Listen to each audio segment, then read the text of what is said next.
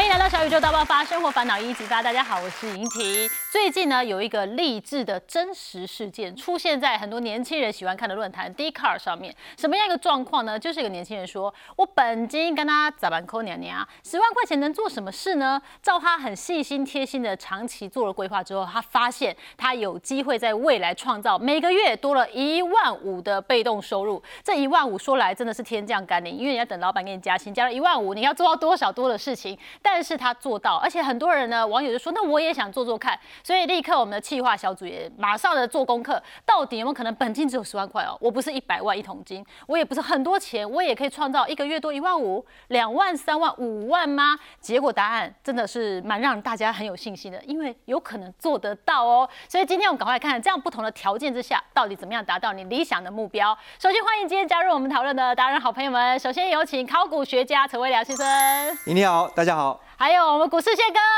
今天好，大家好。哎，给阿你讲大意哦，十万块，为了十万块哈，那先来怕别，问一下威良，我如果本金只有十万块钱哦，那这某种程度就是小资族了，但他有可能去创造出一个月可能会赚到一万五的机会吗？你会怎么建议？好，如果只有十万，怎么样打造好月配息可以领到一万五？嗯，简单。嗯，如果你老爸跟宪哥一样有钱，赶快跟他借 三百五十万，怎么了？凑齐了三百六十万之后呢？哎，五趴值率一年十八万，一个月啊就有一万五。好，不开玩笑，不开玩笑。但是这是数学游戏哎，没有很难哦，很容易理解哦。其实玩笑中是要告诉大家哈，其实我们做任何投资、存股都是一样，好，一定要呢。目标导向数字管理，所以我刚才其实，在玩笑中先带出的是数字，嗯，而我们要怎么样能够哎月领息一万五，其实就是你大概如果以直利率五趴，这算合理要求嘛？对对对，哦，不会特别高，特别过分，那你就是需要呢三百六十万的本金往这个目标。嗯，那我觉得哈，其实很多年轻朋友刚出社会，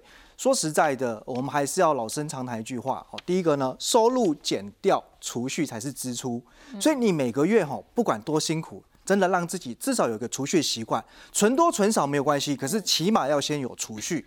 那把自己的本金先养到一百五十万，因为我觉得哈，有一个很重要的迷思要提醒大家一下。我们常看很多电视上很多高手达人，对，那他们都是哎教大家怎么存股，所以现在大家也都跟着存股，追求四趴五趴。可是哦，那些达人我必须要讲啊。他们很有钱，所以他们的金积木很大只。假如他有一千万的本金，那五帕值率他一年就五十万股息。那假如我们小小资族十万，你也跟着仿制呃模仿他的投资组合，那你呃年年息五趴的话，其实一年才多五千块。那这样子存下去，二十年后才能翻倍，头发都白了哦。所以呢，第一个要储蓄，那第二就是呢。多投资自己，那这样才能够让自己的本心也能够在可能呃我们职涯的前面阶段哦，前前十年尤其重要，能够不断的累积增长。虽然我现在只有十万，但是透过提升自己，然后慢慢的储蓄，我只要第一个门槛一百五十万，那我退休就有机会存到千万退休金吗？那我们在四十五岁到五十五岁哦，这个第一个黄金十年，我会把它称之为创富期。嗯，所谓的创富期，就是希望说这个时候呢，能够让我们的投资报酬率随着我们的岁数增加，然后逐年的提高。那再来到了五十五岁到六十五岁这个阶段啊，因为随着我们的投资部位放大之后，反而要进入到首付期。嗯，这个时候就不是呢，哎，去追求过高的风险。好，千万不要为了呢这个时候才去拼报酬率、拼绩效而承担的啊超过自己能够承受的风险。那很多投资人会纳闷说，为什么报酬率？有办法越来越高，其实这就要讲到一个关键。其实很多投资哦，你越早开始，第一个每年在领公司所配发的股息的时候，你的成本其实是逐年在降低的。嗯，那第二个呢？哎，其实随着如果公司的营运蒸蒸日上，你的成本越低，那接下来在呃价差的部分，我们在计算这所谓的报酬率的时候，它翻扬上去，甚至翻倍上去的速度会更快。所以如果说我现在要从一百五十万，我们题目就直接定哦，到一千两百万哦，我到底要花多少时间？好，那延续刚刚讲的哦，如果四十五岁开始，人人都来得及。嗯，那一开始呢，我们只要呢，诶锁定年报酬率五趴的标的，这五趴呢是包含了股息，包含了价差。嗯，所以我真的心不贪。嗯，因为大家讲现在台股哦，平均值率都有四点多趴了。嗯，所以你光是股息要达到五趴，就不是那么。梦幻那么困难，那如果还考虑价差，我想这绝对做得到。好，那以此类推，如果一开始第一年投入一百五十万，所以呢，透过五趴的报酬率之后，一年后我们可以滚出一百五十七点五万。那复利呢，就是呢最强大的哦。所以第二年开始，哎，我们呢刚刚说到。创富期报酬率呢开始呢往上提升，六趴七趴逐年的增长到第十年，那这样以此类推滚下去之后，其实我们看五十五岁的时候，哦，我们其实连本带利已经滚出四百二十五万了。哦，好，那接下来呢，五十五岁以后呢，大家也有点年纪了，哦，那希望就是说这时候。呃，要守住我们的财富，哦，那慢慢的，我们再把报酬率的目标降低，也要一样开始递减，十四、十三、十二、十一、十趴。那到六十六岁的时候，我们回到呢，投资只需要一年五趴的报酬率，可是呢，我的本利和已经呢达到一千两百零九万了。哇！所以算起来，二十年的年化报酬率。会不会不可不可思议？不会，因为只需要十点九趴。但接下来有个更励志的故事，五十岁才开始。刚刚魏良说，我四十五岁开始，没有没有，这一位是真的活生生看到的一个朋友，一个保全哦。对，五十岁开始，然后什么时候有感？这个保全哦，就住我们家楼下啊，不应该说我们家楼下的保全呐。哈，那其实我这次特别哈，为了要上节目，我就去问他，因为平常我们进出啊。他知道我的工作，我会跟我聊聊投资理财。那其实呢，他是两年前，那当时他是五十岁，他下定决心给自己一个目标，他希望他在六十五岁的时候能够呢安心退休，然后每个月都。他靠股息，嗯，就能够领到三万，不用再工作了，就生活费就够了。对，那他就以呢，哎，当时所存下的本金一百五十万开始进场，是，那选定的就是一些所谓稳定型的高值率股票，嗯，那一年呢，哦，大概可以领到八点八万。那很重要，我们刚才前面有提到，哦，其实你希望缩短你退休的时间，或者是增加你以后能够月领的股息金额，那不要忘记储蓄，绝对可以让你呢。事半功倍，嗯，所以呢，他每年都会要求自己一定要再投入十万，那算起来其实一个月存不到一万，嗯，所以其实大家应该只要有决心、有纪律，应该都做得到了。那他就是第二年的时候，就是每个月不到一万块加入。对，然后股息再新的资金投入，然后领到了股息就要创造复利再投入，所以第二年呢，它变成整个投资的本金已经放大到一百六十八万以上了。嗯，然后所以它第二年领到了九点六八万的股息。那今年是它正式存股迈入第三年。嗯，那算一算吼，今年因为按照它目前很多公司的股息发放政策都确定了嘛，对，它算起来大概今年可以领到呢十万多，将近十一万了。哎呦，一个月就快多一万，对他来说其实就很有感觉了哦。那所以我帮他稍微哦鸡婆的试算了一下，照这样子的纪律持续下去，那么到他六十五岁那一年，他到底有没有机会圆梦去退休，然后呢做领每个月三万的股息？那算起来哈，的确哦，在六十五岁那一年，因为他的本加上利不断的呢复利滚进去，就像滚雪球一样越滚越大，就可以达到呢五百。七十八点九八万，那按照呢一样哈，我们追求值率都不要呢太夸张、太过分，在五点五趴到六趴这个呃 range 这个范围内，其实台湾有很多这样的上述一个公司都符合，那就可以一年领到三十六点七万的股息。那除以十二，哎，代表真的超过三万呢，月月就有三万了。其实这个目标真的是可以实现。这位保全先生也很算是很激励我们，因为五十岁才开始做，宪哥厉害，儿子是从小就开始做。这个一有钱，甚至宪哥还打电话说急来不来要，直接逼他就是把钱缴出来。因为我小孩子那时候在台南成功大学在读硕士，啊，一个月有两万五，他教授对他不错，一个月两万五，那时候很高哦，比台大高很多，台大有的七八千而已哦。那我说啊，你在台南那边很便宜，那个租的我都已经帮他付了嘛。嗯。啊，吃的又很便宜啊，学校里面的都很便宜啊。对。那你至少每个月要给我存一万。嗯。那有一天我就到医院去检查，结果发现我胆固醇过高。嗯。啊，我隔壁我我隔壁一个八十二岁老奶奶讲，老师你打刚弄烧饼油条面讲嘛，胆固醇过高。哎，你早餐哦改吃燕麦，燕麦片。嗯。胆固醇就降下来。是。我今天还给，结果吃了三个礼拜以后，真的去检查降下来了。啊，哪一家做的价格？那价格那时候是差不多三十块到三十七块左右股价。那他每年呢可以赚差不多一块七毛多到两块多。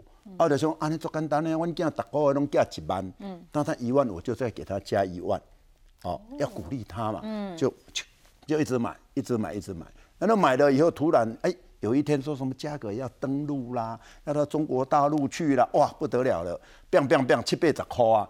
七八十块，咱就豆豆啊卖啊，卖到百几块，伊得上悬到一百四十几块诶。哇！卖卖的迄栋钱哈，多他拿到那个千里马奖学金，要到美国去一年，要去约翰霍普金斯大学交换学生，我就给他一百四十万，然后他就那一年就 OK 的。如果现在真的要做投资的话，魏良带我们来了解一下哪个类型会比较适合。所谓的零股息的金牛股，哈，刚才讲的就是要找高市占率但低成长率的成熟型产业里面的龙头公司，比如说电信。是哦，国内呢，电信也经过了一些呢啊太弱留强的时代之后，现在大概就是三雄割据。嗯，那食品业你可能很容易就想到，比如说统一食品。嗯，保全业呢，国内大概也就是双强。哦，所以其实他们都是属于在这个产业当中有稳定的地位。所以呢，我们在选这些零股息的金牛股的时候，大家就可以留意它的连续配息年数。越长越好。嗯，台湾上市公司里面哈有很多那个可以连续二十年以上配息，那表示它已经经历过好几次景气循环，但是都不会因此中断它的配息。然后呢，观察公司的现金流量是不是充沛。那至于说要哦充本金哦，让我们能够有丰厚的价差收益的话，那明星股呢就要看到底呢，哎，现在的主流趋势在哪里？嗯，那挑主流趋势其实哦。大概每三到五年会有一些改变哦。那我给大家一个简单易记的口诀：明星产业就是以前没有，现在有，未来会更多。那你依此逻辑去推演下去，AI 以前没有，现在刚开始有，对，未来一定更多，只会更多。好，这个皮衣男黄董已经告诉大家了嘛，爆炸性的十年要开始哦。那类似的像军工、治安、绿能等等，那我们要观察的指标就是获利成长率要高。那基本上我会定义是在。一年的 EPS 成长幅度至少要超过两成，是，然后它的毛利率呢最好是超过三成，嗯，好，所以。如果我们再搭配呢所谓的进出买卖策略啊，就可以更安心的存股哦。那这里面如果是成长型的公司呢，就观察本益比的评价模式。当本益比呢在历年高档的时候，站在卖方；反之呢，碰到股灾或本益比已经压回到历年的低档区间的时候，站在买方。那所以呢，像台积电、台达电都是很好的成长型公司。那价值型的话呢，就看值利率，值率呢小于四趴，代表股价已经变贵了，站在卖方。那五趴呢算是合理价，六趴以上呢就是便宜价。价哎，这个时候就要利用了股价呢有折扣的时候，哎，赶快把握这个机会。那至于说循环型的哈，当然哦，就是景气由高峰盛极而衰的时候，你要站在卖方；那反之呢，触底回温的时候站在买方。像金融股、钢铁股、航运类都是属于景气循环股。那特别哈，我想我的看法跟市场上的主流声音比较不一样。放在这边，对我把金融股是归类是在。呃，循环型哦，哦，不是成长，也不是价值。至于为什么，我们待会再进一步跟大家分享。对，因为很多的投资者真的会觉得说金融股是相对的稳健哦，但观点不一样，大家可以参考一下。好，我现在绕来绕去就觉得一心想要突破那个十到十五 percent 的殖利率，宪哥。现在操作什么可以让你很轻松，而且没什么压力，并且风险比较小的得到那十 percent？我们先来看一下，就是如果说你现在除了那十万本金进去以外，那你每个月你可以存一万块。那你说啊，我今嘛可能不多，那我存个五千块也可以。你只要有那个心，你就存五千块。然后你年终奖金如果说领了五万六万，你就一笔再投下去。哎，剩剩的金尼嘛是一万块啊，只要是每个月一万块，嗯，然后十趴的话，三十年变两千一百七十一万。那你说我只有五千，那就除以二嘛，三十年等于一千一一千零五十几万嘛，对不对？那假设你运气很好。因为你不可能每年都十趴吧，有时候像台股，哎，变变九，哎，一年就去跌两三千点嘛，对不对？你可能十五趴，甚至十十十二十趴都有。假设平均有十五趴，那不得了了。哦，十八跟十五趴变成六千万哦，那卖共六千万了，一半三千万，基本上最后最后贵给他了，嗯，对不对？所以其实是有。那其实十波十波线来讲哦，我们会觉得说有一点困难，对不对？那我为什么说债券型基金最近是可以买？因为第一个，它已经跌破三十年来的低点。跌的有够惨的，因为这一次美国的一个联准会，它是暴力升息，在短期间突然的升了十七码，升的太多了，所以债券当然就是在它的最大的风险就利率风险嘛，违约风险嘛，还有汇率风险，所以它这一次的利率压低压到有够低了，不然的话，你看国泰人寿怎么可能有这样的价格？嗯，富邦人寿怎么有可能有这样的价格？南山人寿还差一点挂掉，因为它的净值是负的。对，也因为这样子，所以债券的 ETF 也跌得很。很惨。那这个时候呢，你说什么时候它是一个开始呃利率？已经开始要慢慢慢慢的开始降息，现在大家都知道今年不可能降息，那明年有可能降息，所以现在我们的建议就是说，如果你现在有十万块要进来买，那你分六个月，我们从七八九十十一十二六个月，那六个月每个月差不多一万五左右，最后一个最后一个月才两万块，你就一直买，买了以后你就放着。那当然，他现在每个月他也有这种付息啦，哦，付息，但是目前来讲看起来都不是很高，等于是两趴三趴不多。但是等到开始升息的时候，那比如说有一些是买美国的国家债券的，那国家债券它一定不会倒嘛。那他买二十年起、三十年起的，它的期限越长，未来它的一个弹性越大，它的一个上涨的幅度越大。预估来讲哦，两年以内。应该可以赚到五十趴。我刚刚只要十五趴，宪哥你对我太好了，两年五十趴。那两年，也就是说你现在开始买，比如说你现在一个月可以买两万块，你就一直买买买买买到这个年底的时候。那如果年底的时候，那时候已经发现年总会开始要降息的时候，你的年终奖金就一笔给它压下去了啦，全部压下去，然后不动。两年以后，等到时候什么时候要卖呢？等到联准会的利率。到一趴的时候，你就全部把它卖掉。嗯，卖掉以后就不要再回来了。是，哎，因为它也是一种景气循环。是。那很多人说啊，对啦，但相较于股票来讲，我那么多档的股票要挑很难。那 ETF 也才两百多档，其实也很多。好了，威廉来帮我们一下了。那我们现在可以自己来组一个相对依照你自己的特性来做调配的 ETF 组合。对了，让大家呢再更容易一点哦，因为要挑那么多 ETF，那不如呢，我们直接先帮大家搭配成套餐。好好好，可以可以。那这个 A 套餐呢是规划给积极型的投资人。嗯，好，那怎么样组合呢？其实零零五六加零零八九一加零零八九六这个组合，除了呢你可以有息，而且呢还有价差成长可以期待，还很妙的一点是呢，巧妙的透过，因为这三档 ETF。他们都是季配息，嗯，然后刚好呢，他们配息的月份都不一样，嗯，所以这样搭配在一起之后呢，一年从一月到年底十二月，月月都可以领息，哦，好开心！再投入，再投入，不要花，不要花。好那那当然了，哎，可能有一些眼尖的投资朋友问说，可是我觉得它值率不够高，哎。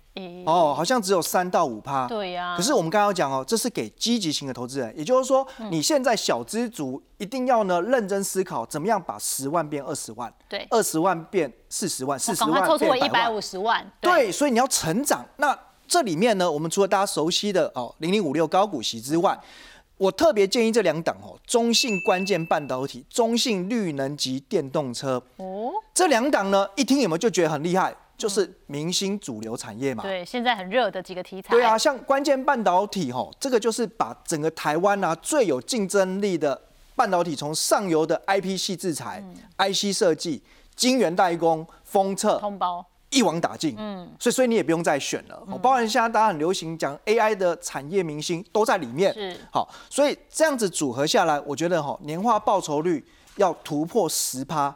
应该有非常非常高的几率，因为光后面这两档哦，年初到现在的涨幅都超过两成了，嗯，所以我都是呢打折之后再保守的跟大家分享。是，我们也尽可能保守就对了。对，你把它年化之后，其实照这个绩效下去，今年可能全年度都要涨幅超过四成哦。哦，不错不错，哎，但是如果这三档我要这样做积极型的搭配的话，你会建议说，好，假设本金就十万，那我是三万三万三万吗？还是怎么去搭配？我再教大家一个速成方法。哦，哦，莹婷问到一个关键。就是呢，这些哦，只要你看到名称不是高股息的哦，就是属于比较有波动或风险性比较高，然后报酬比较高的 ETF，应该占你的比重多少呢？就是你的年龄。假如说，我十八岁，不要看我。对，假如二十岁来讲的话，那你就是应该有八成的比重放在呢高波动有价差的标的。真的吗？所以就是假设我真的二十岁的话，那我有八十 percent 可以放在这两档上面。对。那这样的成长性才会够，所以一人四十 percent，然后这个就做二十。对，哦，好，那我们再看呢，往中间的 B 套餐稳健型，那这个部分来说，我就放了两档高股息，好，除了呢零零八七八国泰永讯高股息，还有现在也非常夯的哦，这个人气人气明星，哦，这个零零七一三元大台湾高息低波，好，那除此之外还加了一个所谓的进化版的台湾五十啦，嗯。就是永丰台湾 ESG。ESG 对，嗯那这样来讲话呢，这里面就是兼顾了股息跟价差。那最后，当你的这个金鸡母越养越大只的时候，哎、就可以呢，每年就是靠那个生金鸡蛋就好了，就零股息为主。是那这个时候你的配置呢，就可以呢聚焦在都是高股息 ETF。那嗯目前呢，刚好市面上有三档就是超人气的黄金阵容，是零零五六加零零八七八加零零七一三哦，。把它们加起哦，我一直觉得他们是很类似的商品，不是供一个就好。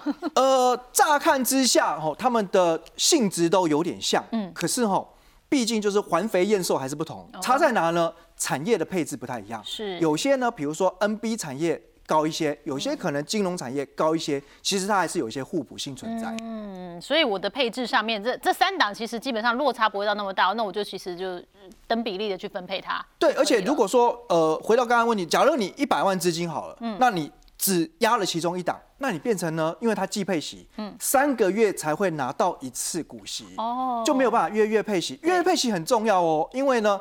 呃，其实投资是需要成就感被激励的。对当你每个月看到有股息进账，不论那个金额是少是多，嗯你会更激励自己说，我要储蓄，然后我要呢复利再投资。记不记得刚刚微良跟我们讲，在他心中认为金融股就是算是一个景气循环股，但我一听到景气循环股，我想那景气循环股我存它做什么？所以做金融股操作的方式上面也可以来做价差。好，我们先呢透过这张表格哈、把国内十四家金控股呢做一个超级大 PK。嗯，好，那大家很关心报酬率怎么样？是好但是其实报酬率呢，我们要拆两个部分来看。嗯，一个就是呢，纯股族每次一定先问的是这家公司殖利率好不好？嗯，好，那我们可以看一下，其实呢，以十年的平均殖利率来讲，金融股从第一名到最后一名，其实它的差距真的极为有限。如果以十四家金控来说，大概都是介于三到五个百分点。嗯，讲白一点吼，金控股啊，你要呢，它变暴发户，一年配给你八趴子率，没啦。嗯，但你要说它惨到吼，连续好几年、两三年以上都配不出来，也几乎没看过哦。也许偶尔一年就可能暂时哦缩手一下，没有办法配息，可是隔一年通常都能够有补偿性的回报。嗯，但是呢，如果我们再进一步看哦，十年的年化报酬率这个数字怎么来的？把中间有除息、除权全部还原，再加上呢价格的变化，所以它是一个总报酬率之后再转化为年化的概念。那这个报酬率呢，大家就可以发现，十四家金控基本上都是十趴起跳了。哎，哦，多数都是超过十趴。那跟殖利率的差距其实就有五个百分点以上。像玉山金十年年化报酬率有十四点一五 percent，嗯，哦，那这个基本上代表，如果你过去投资玉山金，大概五年，嗯，你的总资产就翻倍了。哦，大概是这样。对哦，那其次的话呢，紧接在后的是和库金，十年年化是十二点五八 percent。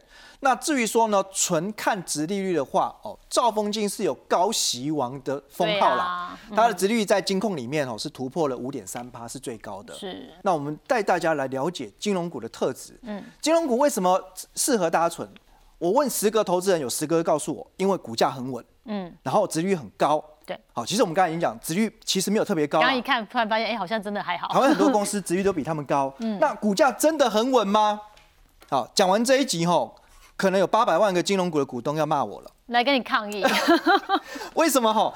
因为呢，我们发现哦，去年的股灾大家记忆犹新，大盘其实最大跌幅将近六千点，算起来是三十三趴。嗯，但是呢，几家呢著名有代表性的金控股，去年最大的波段跌幅四成以上，甚至超过五成。是全部都比大盘跌的还要更深。嗯，那这个是偶一为之的这个特殊现象吗？其实不是耶。啊，我把这几我想说有防疫保单的问题嘛。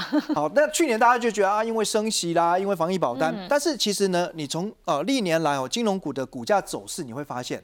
这边呢，我放了国泰金、玉山金、兆丰金、哦富邦金、中信金几家有代表性的、有民营的、有关股的。嗯，其实你就可以看出他们的股价上下波动起伏很大。嗯，那这是好或不好？其实这都不是我想讲的，而是这个叫做特点。你不要说它是优点或缺点，其实是金融股的特点。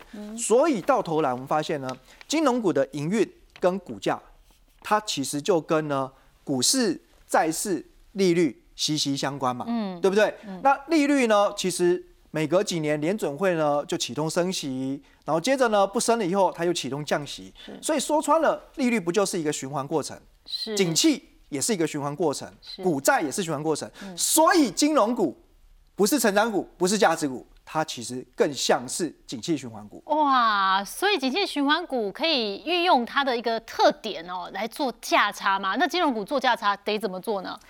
一般来说，我们要掌握这个高低买卖，一定是呢透过技术分析，嗯，一些常用的指标。是。那今天呢就跟大家讲，其实不用想的复杂，你就透过呢月 K 线下面放上了月 K D 指标，等等，有这么简单。技术分析的第一堂课大概就教了 K D 指标，嗯但是我跟各位讲，很多人认为技术指标会失灵，是因为你把它放在呃更复杂的电子股，嗯，因为它的营运前景跟股价变化真的是高深莫测，是。但是金融股其实它相对比较机械，是比较简单，那所以我们就是呢在。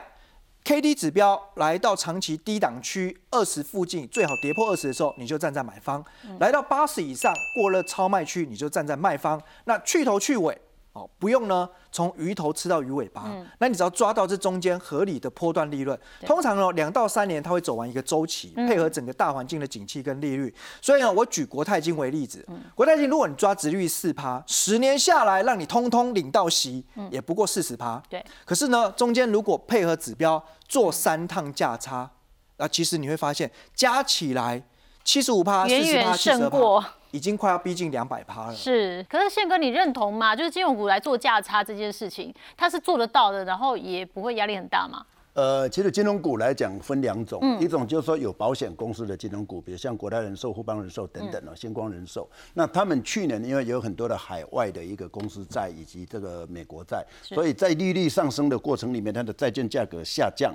那甚至呢，整个呃它的净值就大幅的一个减少。那这个部分来讲，我们也看到国泰人寿跟那个富邦人寿跌破了十年线。有人说这是十年来难得一次的好买点，这一点我是赞成的。因为我们既然要去买所谓的债券型的一个 ETF，那当然国泰。国泰金就可以买，为什么？因为它现在已经是在跌破十年线了。那未来只要利率开始由高点往下，它的债券价格就开始往上了。那过去它必须提列备供出售，折价损失会回冲，所以它的股价会反弹很快。所以如果说在年底的时候，在第四季，你就可以独压。国泰金以及像富邦金、像中信金这种，包括本身有保险公司的，那另外还有一些做个金、弃金的，那当然就是以前在这你瞧不上眼的嗯台湾中小企银呐、永丰金呐，哎，他们的市占越来越大，嗯，那他们的毛利率是有在扩大的，